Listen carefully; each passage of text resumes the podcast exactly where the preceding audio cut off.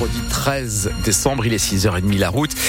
Difficile hein, pour ces conditions de circulation avec pas mal de pluie, mais pas de ralentissement à signaler en ce moment. Pascal, la pluie, vous confirmez là ce matin, et puis euh, bonne pluie. Hein, oui, oui, Hein oui, en tout cas, une journée maussade, Oui. hein, ciel couvert, c'est effectivement couvert, des averses sur toute la région, euh, sauf en Flandre, Côte d'Opale, où le temps deviendra plus sec en fin de matinée. Les températures ce matin, 7 à 9 degrés. L'actualité avec vous, Pascal Thiebold, un dispositif policier plus important que d'habitude aujourd'hui à Aumont, près de Maubeuge. Notamment aux abords des établissements scolaires. Hier, des élèves ont signalé la présence d'une personne armée à côté du collège Saint-Exupéry, ce qui a entraîné le confinement de l'établissement et le déploiement de forces de l'ordre. Après plusieurs heures de recherche, cet inconnu n'avait pas été retrouvé. Le récit de Théo Baucher. Tout est allé très vite à partir du signalement de ces collégiens à la reprise des cours hier vers 14h.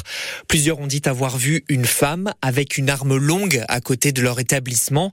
Rapidement, la police est arrivée euh, sur place. Le collège a été confiné. Mais tout aussi rapidement, les réseaux sociaux se sont emballés.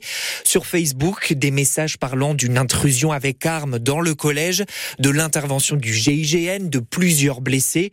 Rien de tout ça n'est vrai. Les parents se sont inquiétés vu le contexte sécuritaire, mais le confinement s'est bien déroulé. Deux heures plus tard, les enfants ont pu sortir sans souci. Les policiers et des militaires de l'opération Sentinelle ont quadrillé la commune. Selon nos informations, les enquêteurs se sont rendus chez une femme, une habitante de la commune, qui aurait pu correspondre au signalement, mais aucun lien n'a été établi. Aucune personne avec une arme n'a été retrouvée à Aumont. On précise que tous les établissements scolaires d'Aumont restent bien évidemment ouverts aujourd'hui. Un homme est mort hier soir vers 20h à Roubaix, percuté par un train belge qui est roulé, qui est relié Courtrai à Roubaix. On ne connaît pas les circonstances du drame, tout comme à Saint-Laurent-Blangy, près d'Arras, où le corps d'un homme d'une soixantaine d'années a été découvert dans le canal de la Scarpe au, niveau de la base nautique. La liste des communes reconnues en état de catastrophe naturelle après les inondations du mois de novembre s'est encore allongée hier. 104 nouvelles communes sont concernées, dont 84 dans le Pas-de-Calais.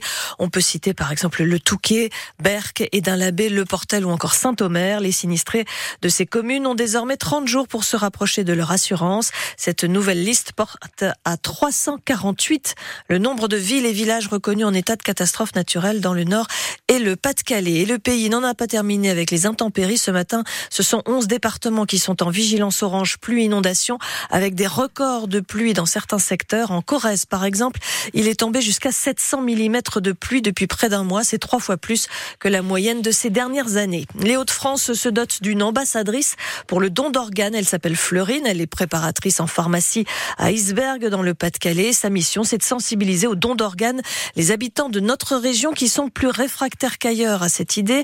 42% de refus, c'est plus qu'au niveau national. On y revient plus longuement dans le journal de 7 heures. À 6h33 sur Front de Nord, Pascal, le Racing Club de Lens peut continuer son aventure européenne, mais change de Ce compétition. ne sera donc plus la Ligue des Champions, ça on le savait, mais ce sera la Ligue Europa grâce à leur victoire hier soir sur Séville, 2 buts à 1. Les Lensois peuvent participer au match de barrage. Hier soir, c'est Frankowski qui a ouvert le score à la 63e minute. L'égalisation est arrivée un quart d'heure plus tard et c'est finalement Fulgini qui a délivré les Lensois en toute fin de rencontre. Ils connaîtront leur adversaire lundi prochain. Ce soir, le PSG joue sur la pelouse du Borussia Dortmund avec aussi le risque d'être reversé en Ligue Europa. Les festivals commencent à annoncer leur programmation estivale après les nuits secrètes la semaine dernière. C'est au tour du Main Square d'Arras de dévoiler le nom des artistes qui seront à la Citadelle entre le 4 et le 7 juillet. Quatre jours de concert pour cette édition un peu particulière. C'est celle des 20 ans et pour l'occasion, Hélène Fromanti, les organisateurs ont voulu marquer le coup. Oui, le festival fait revenir l'un des groupes qui était présent en 2004 lors de la toute première édition.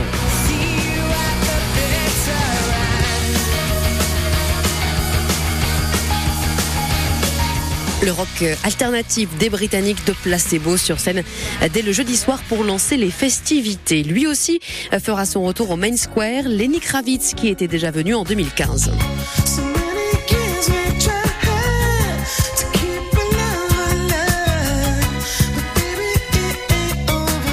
Le chanteur américain présentera cette fois son nouvel album annoncé pour le printemps prochain. Comme les années passées, il y aura aussi pas mal de rappeurs à l'affiche, comme le très populaire Nino ou encore euh, Zola, une autre idole des jeunes.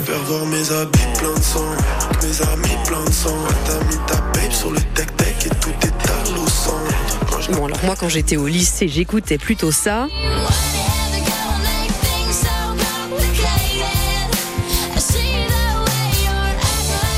Avril Lavigne, la canadienne aux 40 millions d'albums vendus, qui sera aussi au rendez-vous, tout comme The Blaze, Justice, Sam Smith, sans oublier des révélations plus récentes à l'image de Pierre Demar ou Zao de Sagazan.